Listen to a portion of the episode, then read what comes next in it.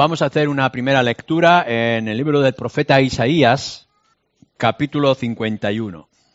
Oídme, los que seguís la justicia, los que buscáis a Yahvé.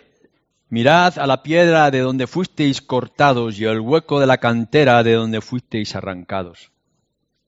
Mirad a Abraham, vuestro padre, y a Sara, que os dio a luz, porque cuando no era más que uno solo, lo llamé y lo bendije y lo multipliqué. Ciertamente consolará Yahvé a Sión, consolará todas las, sus soledades y cambiará su desierto en paraíso y su soledad en huerto de Yahvé. Se hallará en ella alegría y gozo, alabanza y voces de canto. Estad atentos a mí, pueblo mío, y oídme, nación mía, porque de mí saldrá la ley y mi justicia para luz de los pueblos. Cercana está mi justicia, ha salido mi salvación, y mis brazos juzgarán a los pueblos. A mí me esperan los de la costa, y en mi brazo ponen su esperanza. Alzad a los cielos vuestros ojos y mirad abajo a la tierra, porque los cielos serán deshechos como humo y la tierra se envejecerá como ropa de vestir, y de la misma manera perecerán sus moradores, pero mi salvación será para siempre, mi justicia no perecerá. Oídme los que conocéis justicia, pueblo en cuyo corazón está mi ley. No temáis afrenta de hombres, ni desmayéis por sus ultrajes porque como vestidura los comerá polilla, como a lana los comerá gusano. Pero mi justicia permanecerá perpetuamente y mi salvación por siglos de siglos. Despiértate, despiértate, vístete de poder, oh brazo de Yahvé, despiértate como en el tiempo antiguo, en los siglos pasados. ¿No eres tú el que cortó a Raab y el que hirió al dragón? ¿No eres tú el que secó el mar, las aguas del gran abismo, el que transformó el camino, las profundidades del mar para que pasaran los redimidos? Ciertamente volverán los redimidos de Yahvé. Volverán a Sión cantando y gozo perpetuo habrá sobre sus cabezas. Tendrán gozo y alegría y el dolor y el gemido huirán. Yo, yo soy vuestro consolador ¿Quién eres tú para que tengas temor del hombre que es mortal y del Hijo del hombre que es como heno? Ya te has olvidado de Yahvé, tu Hacedor, que extendió los cielos y fundó la tierra, y todo el día temiste continuamente del furor del que aflige cuando se disponía para destruir. Pero ¿en dónde está el furor del que aflige? El preso Agobiado será libertado pronto, no morirá en la mazmorra ni le faltará su pan. Porque yo, Yahvé, que agito el mar y hago rugir sus ondas, soy tu Dios, cuyo nombre es Yahvé de los ejércitos. Y en tu boca he puesto mis palabras, y con la sombra de mi mano te cubriré, extendiendo los cielos y echando los cimientos de la tierra, y diciendo a Sión, pueblo mío, eres tú. Despierta, despierta, levántate, oh Jerusalén, que bebiste de la mano de Yahvé el cáliz de su ira, porque el cáliz de aturdimiento bebiste hasta los sedimentos. De todos los hijos que dio a luz no hay quien la guíe, ni quien la tome de la mano de todos los hijos que crió. Estas dos cosas te han acontecido, asolamiento y quebrantamiento, hambre y espada. ¿Quién se dolerá de ti? ¿Quién te consolará? Tus hijos desmayaron, estuvieron tendidos en las encrucijadas de todos los caminos, como antílope en la red, llenos de la indignación de Yahvé, de la ira de Dios tuyo. Oye pues ahora esto, afligida, ebria y no de vino. Así dijo Yahvé tu Señor y tu Dios, el cual aboga por su pueblo. He aquí, he quitado de tu mano el cáliz de aturdimiento, los sedimentos del cáliz de mi ira, nunca más lo beberás. Y los pondré en manos de tus angustiadores, que dijeron a tu alma, inclínate y pasaremos por encima de ti. Y tú pusiste tu cuerpo como tierra y como camino para que pasaran. Y nos dirigimos ahora en segunda de, de Corintios, capítulo 1, para leer del versículo 3 al 7. Bendito sea el Dios y Padre de nuestro Señor Jesucristo, Padre de misericordias y Dios de toda consolación, el cual nos consuela en todas nuestras tribulaciones para que podamos también nosotros consolar a los que están en cualquier tribulación por medio de la consolación con que nosotros somos consolados por Dios.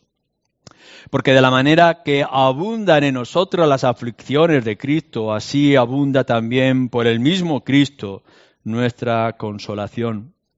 Pero si somos atribulados, es para vuestra consolación y salvación. O si somos consolados, es para vuestra consolación y salvación, la cual se opera en el sufrir las mismas aflicciones que nosotros también padecemos.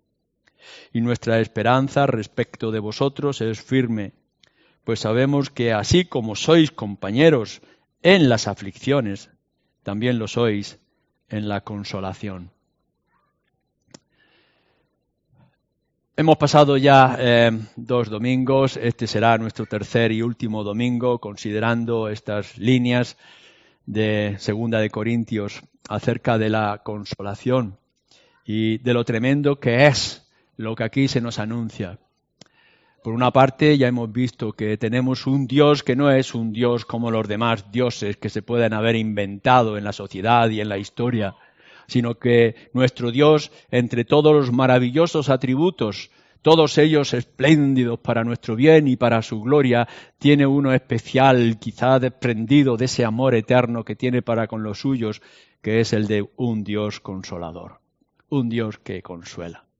Y entonces nosotros hemos visto cómo tenemos que pasar por diferentes tribulaciones y aflicciones, de todo tipo, eh, tanto por las injusticias que, vivimos en esta sociedad y todos los conflictos que tenemos que tratar día tras día, como también nuestras propias flaquezas, nuestro propio pecado, nuestra, nuestra dejadez y nuestro abandono físico, mental y espiritual, emocional. Y en medio de toda esa aflicción eh, podemos ver cómo Dios se acerca a nosotros, a sus hijos, con ese amor especial y nos consuela. Podemos sentir su abrazo, podemos sentir cómo Él nos, sostiene y nos mantiene para seguir adelante. No es únicamente el que nosotros podamos imaginar que tenemos un Dios que nos va limpiando el camino y nos va quitando los problemas y nos protege como una especie de urna de cristal para que nada nos toque. No, al contrario, lo que nos dice es, tenéis una tarea sublime e inmensa, darme a mí la gloria, extender el reino, pero no os dejaré solo porque yo estaré con vosotros. Y en medio de todas esas luchas y todos esos conflictos, cada uno de vosotros, los que decís seis creyentes, podéis tener la experiencia de un Dios cercano, que os toma de la mano, que os da de su aliento y de su fortaleza para que podáis seguir adelante. Pero hemos ido a más. Nos hemos estado haciendo algunas preguntas y la última de las preguntas que nosotros nos estábamos haciendo el domingo pasado es, bueno, Dios consuela y consuela a los que están afligidos en todas y cada una de esas situaciones de aflicción o de tribulación que pasamos. Pero ¿cómo, cómo lo hace Dios? ¿Qué, ¿Qué, se puede desprender de estas líneas y del resto que nosotros conocemos de las Escrituras? Está bien de, de saber que Dios consuela y que es un Dios de consolación para todos los suyos, pero, pero ¿cómo lo hace? Y, y decíamos que, bueno, Dios no va a utilizar los medios que Él mismo condena.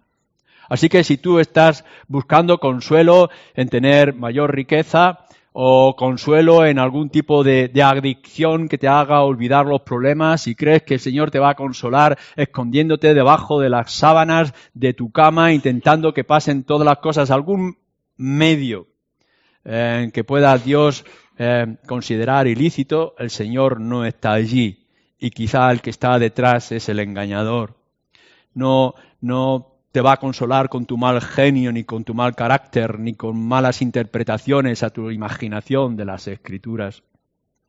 Como aquellos que dicen paz, paz, pero cuando realmente la palabra de Dios no dice que hay paz.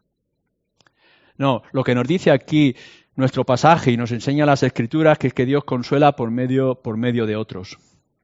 Y lo hemos podido ver de una manera extensa en diferentes lugares de, las Escrituras, especialmente cuando leéis el libro de Hechos, y podéis ver cómo hay hermanos de consolación y cómo en un contexto como el nuestro podemos encontrar personas, si tenemos ojos para ver y corazón para sentir, que son de verdadera consolación, de ánimo y de fortaleza. Pero también hemos visto que lo que nos consuela es la oración no es, únicamente la oración que tú puedas hacer por ti mismo y por tus circunstancias. Cuando uno cae de rodillas en humillación delante de un Dios como el nuestro y de pronto podemos ver que Él es el que nos sostiene, como podemos ver en personajes del Antiguo Testamento, sino también la oración de intercesión. ¿Cuántas veces habréis oído o hemos oído una y otra vez de personas que han pasado por un tiempo difícil y áspero en sus vidas y pueden responder y decir he sentido la oración de mis hermanos en medio de estas aflicciones? Cómo la oración de otros nos anima a nosotros y nos fortalece más allá de nuestra comprensión y de nuestra visión. Así que sí, el Señor consuela por medio de otros hermanos que han pasado por experiencias parecidas a las nuestras y el Señor nos consuela a través de la oración, pero hay más. Hay más todavía. Fijaros lo que va a escribir Pablo en la carta a los Romanos capítulo 15, en este mismo contexto. Romanos capítulo 15, versículo 5. Pero el Dios de la paciencia y de la consolación os dé entre vosotros un mismo sentir según Cristo Jesús. Porque, versículo 4, las cosas que se escribieron antes para nuestra enseñanza se escribieron a fin de que por la paciencia y la consolación de las escrituras tengamos esperanza el Dios de la paciencia que nos ha dado y nos ha mostrado al Señor Jesucristo, nos recuerda que por medio de las escrituras las cosas que se escribieron se escribieron para vuestra consolación. Una, una de las formas más poderosas y extraordinarias que Dios ha puesto a nuestro alcance y que servirán para alentarnos y fortalecernos, para animarnos y traer luz en medio de, la oscuridad, son las escrituras, la palabra de Dios. No, no hace falta decir a aquellos de los creyentes que lleváis mucho tiempo en la fe que donde podréis encontrar fortaleza para vuestros miembros cansados es en las promesas que se han hecho en las escrituras. El mejor alivio que podemos encontrar en los momentos de soledad es poder abrir la palabra de Dios y poder encontrar que siempre, siempre el Espíritu tendrá alguna cosa que decirnos en la palabra de Dios. No, no busquéis consolación en las cosas de, este mundo, las filosofías humanas o en esos libros de autoayuda para poder eh, quitar aflicción en vosotros, aun cuando puedan considerarse útiles. La mejor experiencia, la mayor luz, la más grande de las fortalezas que nosotros podamos encontrar, lo vais a encontrar en la mismísima palabra de Dios. Por eso nos ha dicho Pablo a los romanos, las cosas que se escribieron en el pasado, todo aquello que le pasó al pueblo de Israel, cruzando el desierto, todas aquellas experiencias que pudiéramos ver del pueblo en los libros de los reyes, todas aquellas palabras que se proclamaron por los profetas en los libros proféticos, se escribieron para vuestra consolación. Así que cuando vosotros os encontréis afligidos, y recordéis que hay un Dios que puede consolarnos y aliviarnos, fortalecernos, levantarnos cuando nuestras piernas no nos pueden sostener. Lo vais a encontrar en todo aquello que podáis ver en la mismísima palabra de Dios. Las lecturas personales que tengáis en vuestras casas, los momentos de devocional en familia cuando juntéis los eh, maridos, esposas con los hijos, y que podráis esos devocionales donde la palabra de Dios venga con frescor y con ánimo para vosotros dentro del mismo hogar. Qué, gran medicina es cuando la familia está en una situación de dificultad que juntos puedan abrir, podáis abrir la palabra de Dios en vuestros hogares y podáis encontrar que el Espíritu o Dios mismo os quiere hablar a través de esas lecturas que podáis hacer. Leer, leer la palabra de Dios. En primer lugar, sobre todas las demás lecturas que podáis hacer, escuchar la voz de Dios en esta palabra impresa, porque es un medio para vuestra consolación. Pero la palabra de Dios también es por medio de la predicación, de la proclamación del Evangelio. En Primera de Corintios, capítulo 14, nos dice también el apóstol Pablo, fijaros bien, pero el que profetiza o proclama la palabra de Dios, 14.3, habla a los hombres para qué? Para edificación, exhortación y consolación. La, palabra de Dios predicada y proclamada de manera regular en un lugar como este. Todas aquellas ocasiones donde los creyentes se reúnen para poder escuchar la exposición de la palabra de Dios, a veces es para edificar, para ir creciendo, para hacernos más fuertes en la fe y el conocimiento de la palabra de Dios en nuestro testimonio. A veces la palabra de Dios será proclamada para exhortar a aquellos que son más lentos o que están en mayores luchas o dificultades. Pero una gran cantidad de veces la palabra de Dios predicada y proclamada con fidelidad desde las Escrituras es para vuestra consolación. No vengáis únicamente a este lugar como en esta mañana para poder cumplir con el ritual evangélico de reuniros un domingo por la mañana en el culto al Señor, sino que entre otras bendiciones nos podáis, os podáis reunir en este lugar para encontrar consuelo para vuestras almas y para vuestra mente y para vuestro espíritu y para vuestro ánimo por medio de la palabra predicada. Dejar que el espíritu a través de la exposición de la palabra de Dios hable a vuestro propio corazón de una manera directa. Así podemos ver entonces que no solamente es la oración, sino la misma escritura la que nos consuela y nos fortalece. Pero fijaros en nuestro texto, en segunda de Corintios 1 que hemos estado leyendo. Dice el versículo 5, porque de la manera que abundan en nosotros las aflicciones de Cristo, así abunda también por el mismo Cristo nuestra consolación. Lo que, lo que Pablo está diciendo en toda esta exposición y tratado acerca de consuelo es que uno de los medios para nuestra consolación, dice, es el mismísimo Señor Jesucristo que está ahí para vuestro consuelo. ¿Cómo es esto? Bueno, en cierto momento recordáis ese pasaje tan extraordinario que sirve para todos nosotros, los que no sois creyentes y los que sois creyentes, en el Evangelio de Mateo capítulo 11, versículo 28, cuando el Señor Jesucristo en un momento muy especial y muy directo decir, venid a mí, todos los que estáis trabajados y cargados, y entonces yo os haré descansar. ¿Cómo, cómo vamos a ignorar esas palabras de nuestro Señor Jesucristo. ¿Cómo, ¿Cómo, las podemos pasar por alto cuando nosotros estamos leyendo el Evangelio de Mateo u otros lugares donde nuestro Señor habla con esa contundencia? ¿Estás, estás afligido en esta mañana? Eh, ¿Tienes una carga que es demasiado pesada para ti? ¿Tienes preocupación dentro de tu interior? ¿Te preocupa lo que pueda ocurrir mañana lunes? aquello que tengas que afrontar con tus propias luchas espirituales, las preocupaciones de tu familia, te preocupan estas cosas, estás cargado de una manera inmensa, escucha la voz del Señor Jesucristo. Ven a mí y descansarás. Y las palabras del Señor Jesús no son en vano. Y lo va a hacer con una tremenda y total autoridad. El Señor es realista. En el mundo, ya lo sabéis vosotros los creyentes, en el mundo tendréis aflicción. Por el hecho mismo de ser creyente, tendréis aflicción y mucha.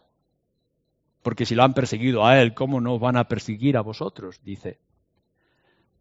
Pero entonces nuestro Señor dice, he aquí, yo estoy con vosotros es el hermano más fuerte ayudando al hermano más débil.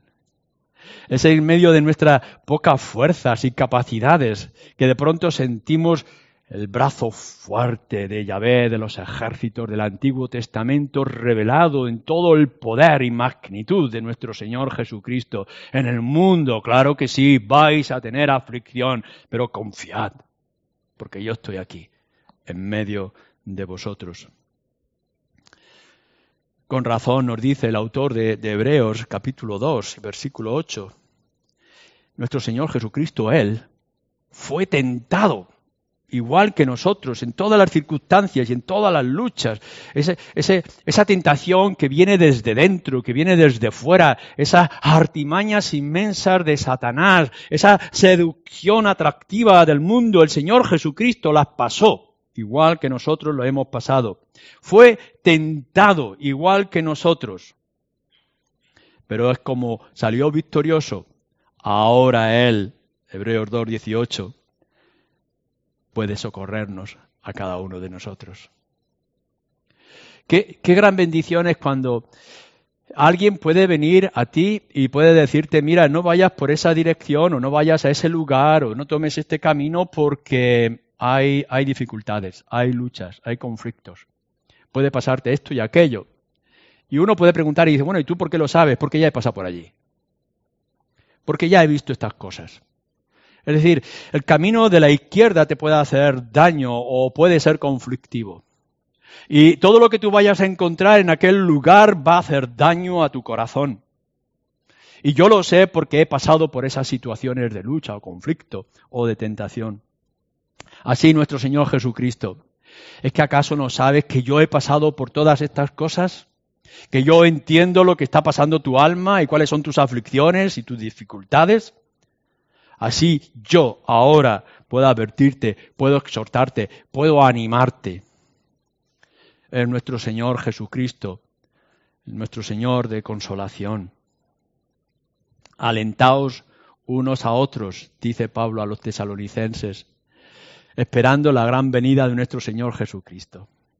Así que cuando, cuando tú estás desalentado, cuando estás desanimado, cuando crees que ya no hay salida o que las cosas son una montaña que tú no puedes superar y ves que los caminos son demasiado estrechos o pedregosos para tus propios pasos, nos dice Pablo en ese pasaje que recordemos que el Señor Jesucristo viene y viene con todo su poder y con toda su gloria. Alentaos, porque pasará poco tiempo cuando ya estaremos con Él por toda la eternidad. Y miramos este mundo y nos decimos, sí, este mundo es como un fuego que quema, es como, como una tormenta que nos ahoga, es como un terremoto que nos hunde, pero cruzando todo este valle difícil de muerte y dolor, tenemos la luz de nuestro Señor Jesucristo que vendrá con todo su esplendor y toda su gloria para recogernos. Nuestro consuelo, nuestro consuelo está puesto en el Señor Jesucristo que viene. Juan tiene que escribir el libro de Apocalipsis hablando de todo lo que le va a esperar a la iglesia. Dolor, aflicción, persecuciones, luchas, etc. Pero al final del, del, libro y entre medias del libro nos muestra la esperanza. Y el libro de Apocalipsis termina de esta forma. Mm, tendremos que pasar por todas estas cosas, hermanos y hermanas. Claro que sí, la iglesia tiene que pasar por todas estas situaciones, pero el Señor viene. Y entonces, en un clamor de alabanza, de esperanza, de gozo, de consuelo, la iglesia grita, Maranata, Señor viene. Sí, ven, Señor Jesús. Porque la liberación de todas nuestras cargas y de todas nuestras presiones y, y, de todos nuestros desánimos y de todas nuestras angustias es saber que Él viene como el novio para recoger a la novia y de llevarle a esa morada celestial que tiene preparada para todos los suyos. Así que en medio de tu enfermedad, de tu debilidad, de tu flaqueza, de tus luchas, de tus problemas, incluso de tus propios pecados que no puedes resistir, recuerda que nuestro mayor consuelo es que Cristo venció y que Cristo ha prometido venir y que Él vendrá a por los suyos. Pero, pero todo esto igual tendríamos que mirarlo de otra perspectiva. El Señor eh, nos consuela por medio de los hermanos, por medio de la oración, por medio de la palabra, por medio del mismo Señor Jesucristo y de sus promesas. La Escritura viene y habla de diferentes formas a cada uno de nosotros, pero en realidad toda esta es obra en la vida cristiana del mismo Espíritu de Dios y del Espíritu Santo.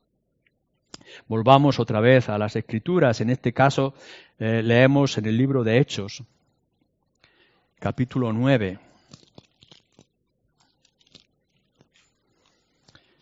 el principio de toda la iglesia de Jerusalén es un comienzo difícil con altibajos de ánimos y desánimos de persecución que tienen que experimentar.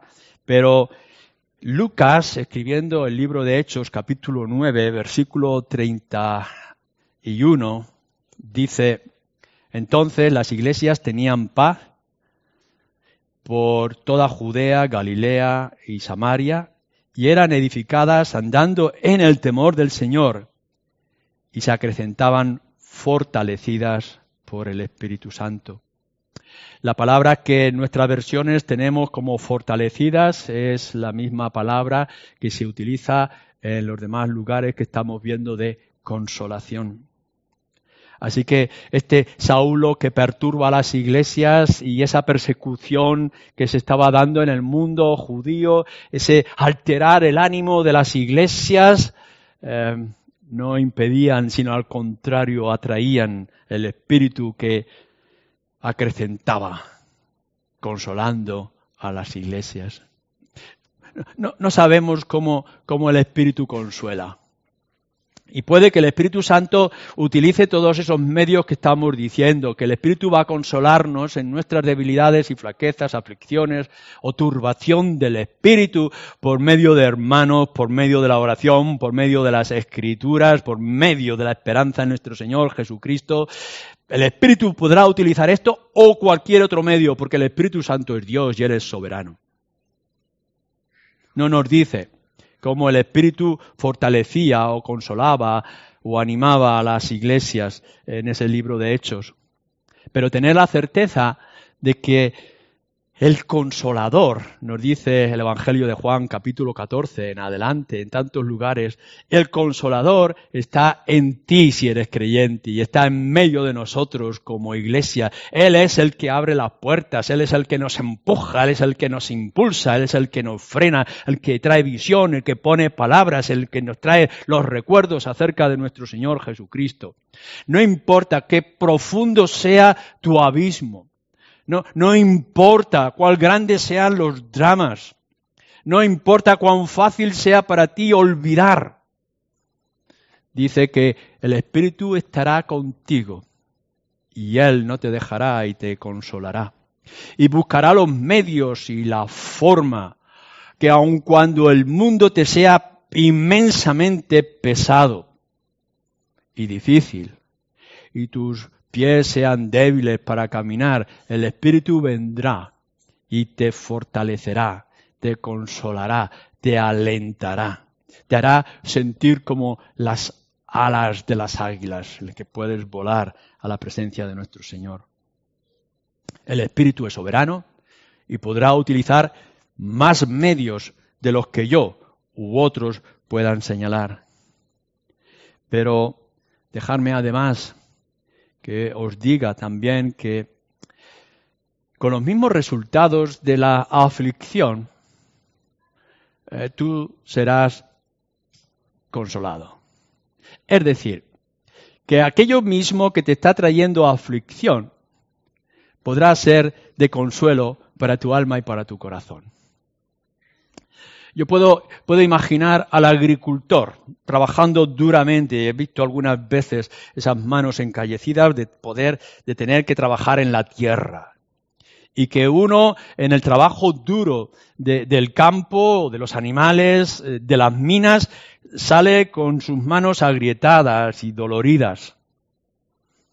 Pero qué placer inmenso produce cuando el trabajo duro de aquellas manos producen el resultado de ver sus campos, de ver su trigo y de ver su hacienda. las, heridas de las manos, a la hora de, poder hacer eh, nuestros muebles, nuestra estructura, del trabajo bien hecho. Podemos mirar las manos y decir, sí, heridas, dolor, aflicción, pero qué bien es cuando esto ha traído un resultado. Pablo está en la prisión cuando escribe la carta a los filipenses.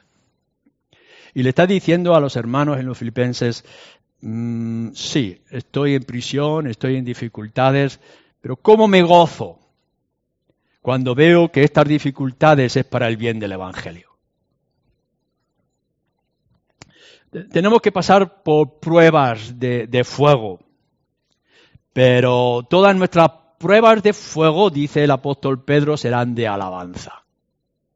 Así que nosotros tenemos, tenemos que pasar por muchas luchas y muchos conflictos. Pero qué gozo inmenso tendrá que producir en nosotros cuando podamos decir, hemos hecho lo que deberíamos de hacer. Hay un resultado del trabajo y del compromiso y del esfuerzo por las cosas del Señor. Que podamos sentir, antes de que nuestro Señor Jesucristo nos lo diga un día, buen siervo y fiel. Que tenemos que pasar por las prisiones, y esto es por causa del Evangelio, gloria sea. Si tenemos que sufrir por causa de nuestro testimonio en la sociedad que lo que encontramos, gloria sea al Señor. Si nosotros tenemos que verter lágrimas y sangre por causa del Evangelio, Gloria sea si con ello otros han conocido la salvación en el Señor Jesucristo. ¿Estamos dispuestos a esto? ¿Estamos dispuestos a que nuestra, aflicción, nuestra turbación, nuestro dolor sea el fruto, la semilla para la gloria de nuestro Señor y la extensión del Evangelio? Estos son los medios que, Dios utiliza, el Espíritu Santo utiliza para nuestra consolación. Pero todo esto, ¿para qué? ¿Cuál es la razón por la que Dios quiere que tú y yo pasemos por todas estas turbulencias? ¿Por qué tenemos que pasar por todos estos conflictos y dolores? ¿No sería mejor que no tuviéramos problemas de salud y no tuviéramos problemas de trabajo y no pudiéramos tener problemas de familia y que todo fuera bien, 100% bien? ¿Por qué? ¿Por qué tiene que permitir el Señor que tengamos que ser esclavos en una tierra como la de Egipto y tener que cruzar un desierto como cuando el pueblo de Israel? ¿Por qué tenemos que enfrentarnos a mares para cruzarlo? ¿Por qué tenemos que sentir el hambre y la sed y el frío? ¿Por qué el Señor nos tiene que permitir o tiene que hacer que todo esto lo tengamos que pasar? ¿Para qué esta aflicción? ¿Y para qué este consuelo? ¿Por qué no evitarlo? Bueno, el pasaje que, tenemos delante de nosotros es tremendamente claro. Leemos otra vez, versículo 3. Dice, bendito sea el Dios y Padre de nuestro Señor Jesucristo, Padre de misericordias y Dios de toda consolación, el cual nos consuela en todas nuestras tribulaciones. ¿Para qué? Para que podamos también nosotros consolar a los que están en cualquier tribulación, por medio de la consolación con que nosotros somos consolados. Versículo 6. Pero si somos atribulados es para vuestra consolación y salvación. ¿Por qué tienes que pasar tú lo que estás pasando? ¿Por qué tienes que llevar tú esta carga tan inmensa? ¿Por qué tienes que estar constantemente sintiendo que el Señor está a tu lado, te consuela y te fortalece? ¿Para qué? Para que puedas consolar a otros, nos dice. Para que tú cuando seas fortalecido puedas fortalecer a otros. Nos dice también en su carta, en el capítulo 13, Pablo, capítulo 13, eh, versículo 11. Dice así a la hora de terminar esta carta a los Corintios. Por lo demás, hermanos, tened gozo, perfeccionaos, consolaos, sed de un mismo sentir y vivid en paz, y el Dios de paz y de amor estará con vosotros. Tened gozo, perfeccionaos, consolaos. ¿Por qué estáis aquí? porque somos parte de un pueblo, porque eres un miembro de un cuerpo.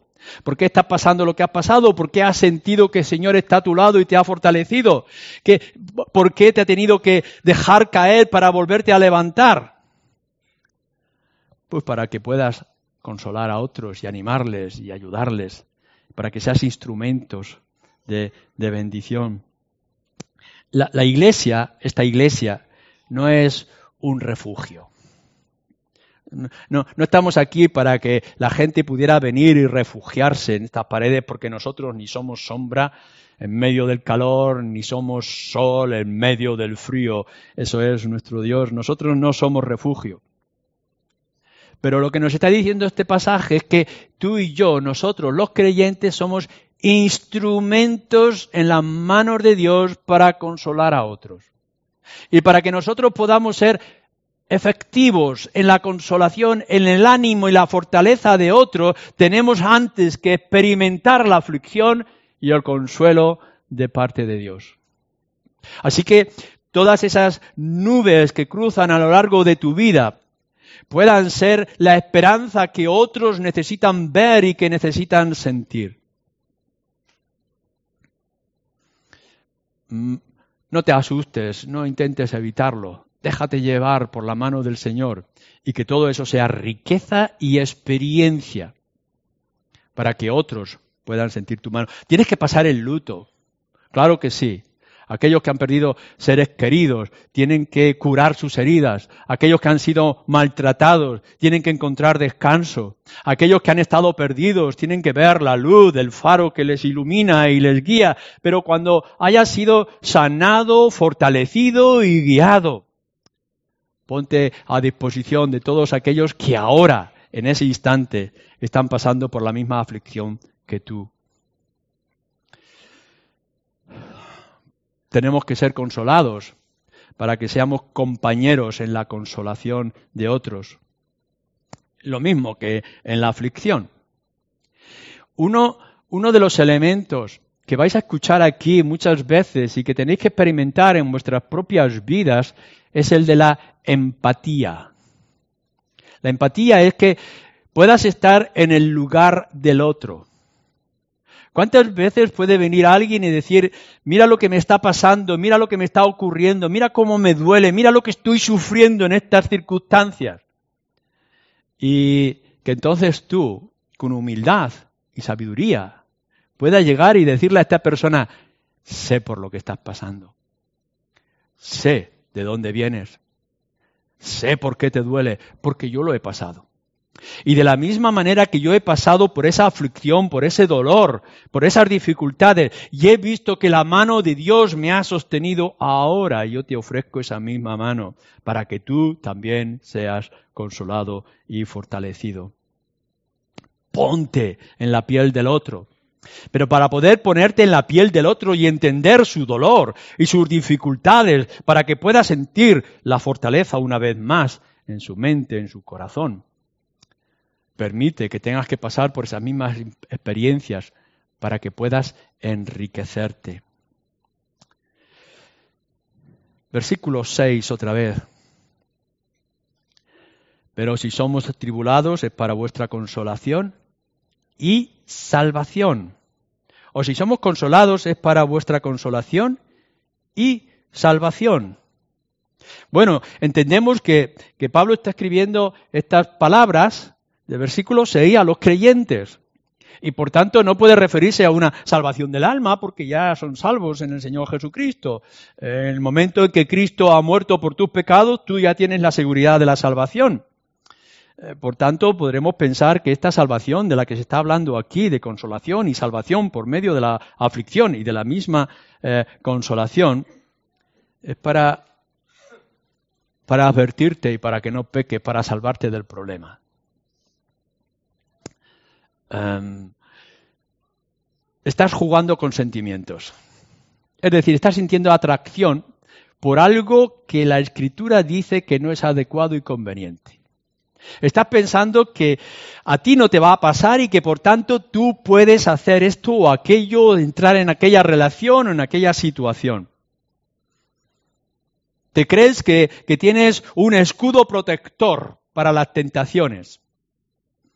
o para afrontar un pecado secreto de tu corazón.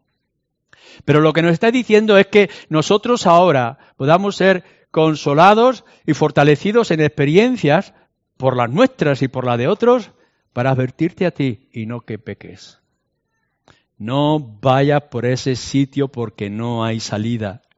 Esta situación es un callejón para tu alma donde te vas a encontrar encajonado y sin esperanza y sin salida.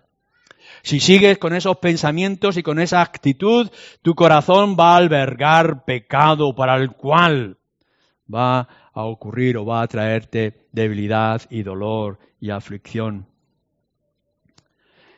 Mm, vas a pasar por el consuelo o por la aflicción y por el consuelo para que te prepares y te adviertas de que el mundo no es fácil y que es tremendamente fácil y seductor entrar en el pecado.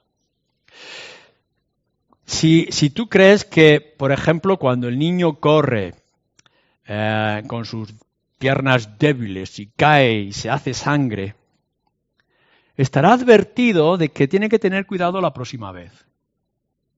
De que correr en ese camino o en ese campo o de esa manera le va otra vez a producir daño en sus rodillas, en sus piernas.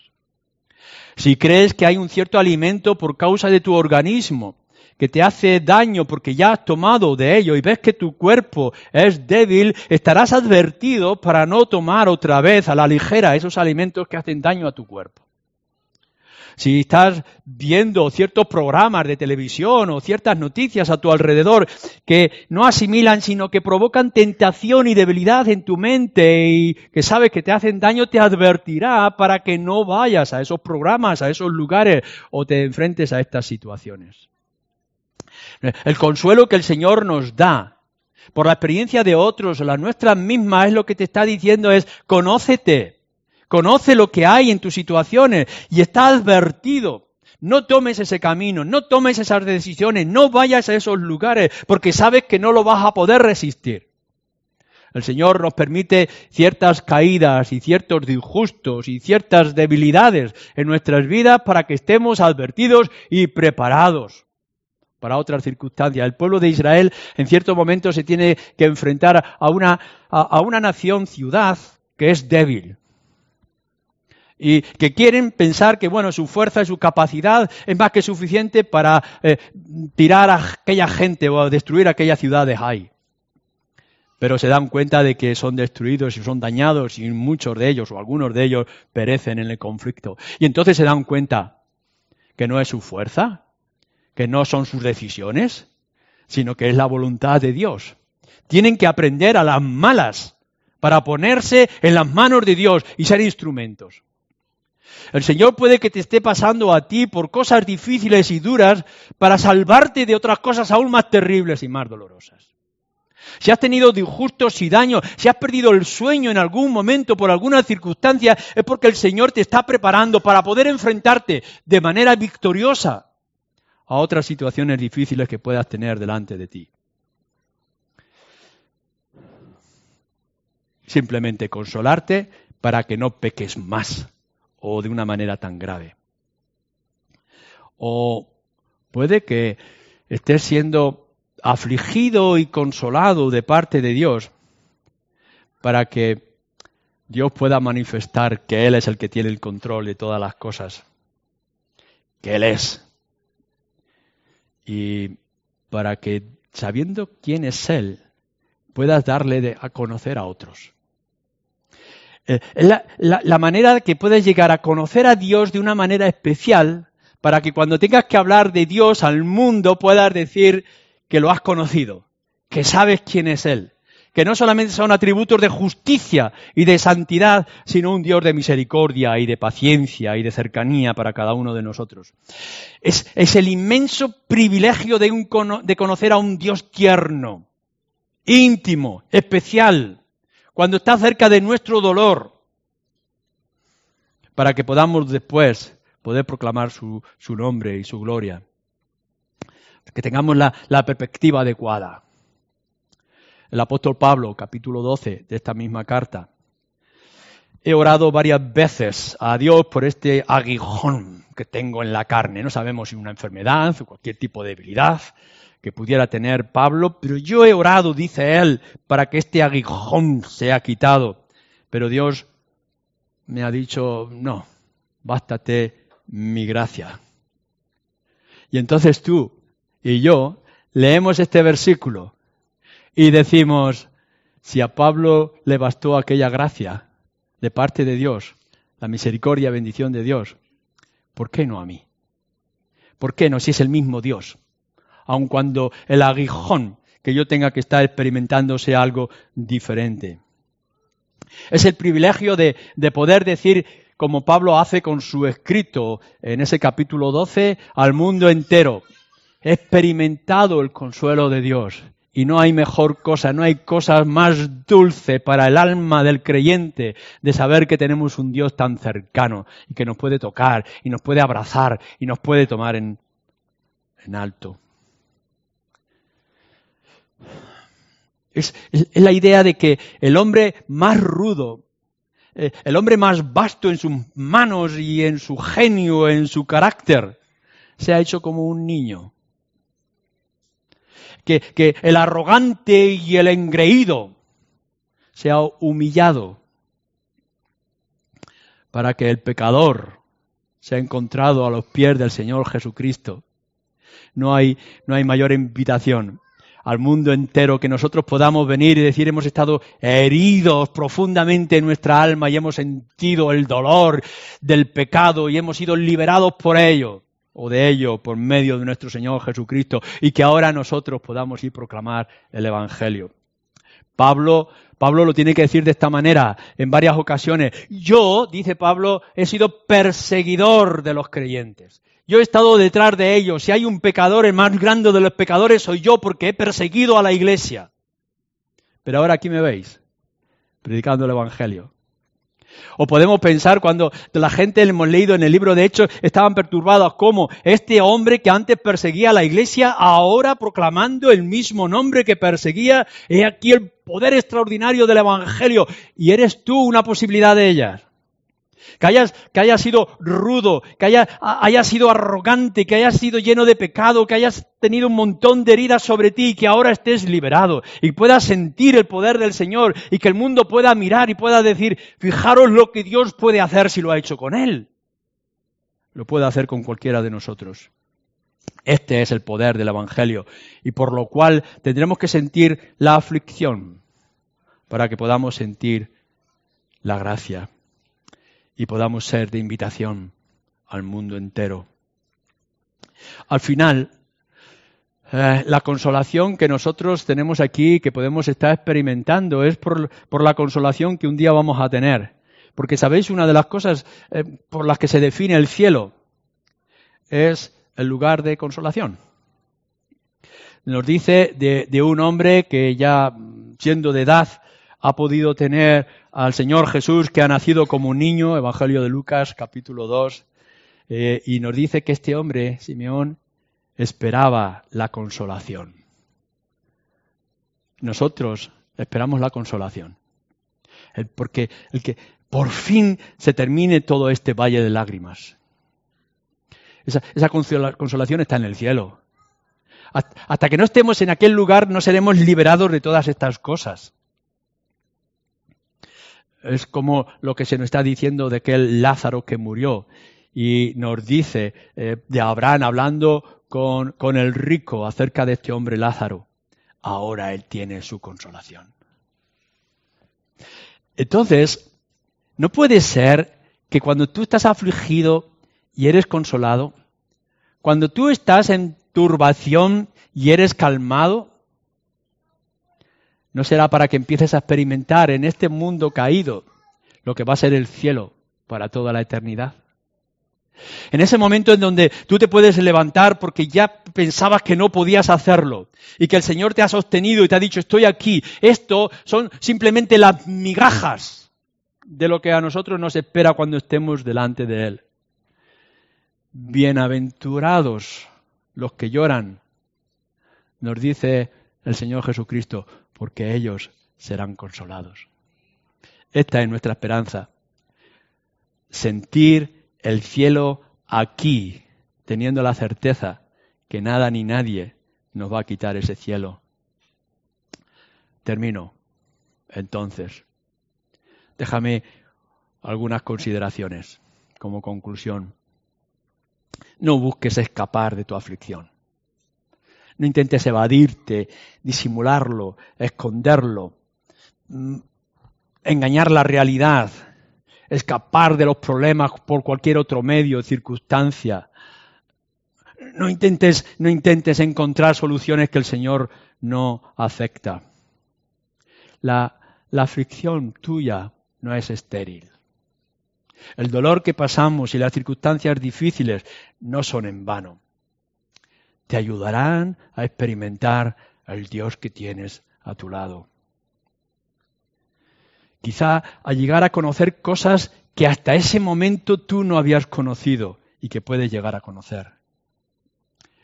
La mayor presencia y experiencia, el mayor bien que Dios te puede dar, no es su poder, no es su poder sanador, o liberador o que provee, sino el Dios que abraza, el Dios que nos da calor, que tiene siempre palabras dulces para nuestros oídos, el Dios del ánimo, no os preocupéis, yo estoy aquí con vosotros. Es el Dios de refugio que puede ayudarnos a escondernos en medio de las debilidades. Busca poder tener a este Dios cercano, íntimo, personal y amante. Y por tanto, cuando sientas que el Señor está a tu lado y es el que te sostiene y te anima, involúcrate y preséntate como un ayudador a otro, como responsable también de poder animar a aquellos que están desalentados. Y que ese Dios tuyo, que está a tu lado y te sostiene, pueda ser un día el Dios de ellos, que también les abraza y que también les sostiene. Amén.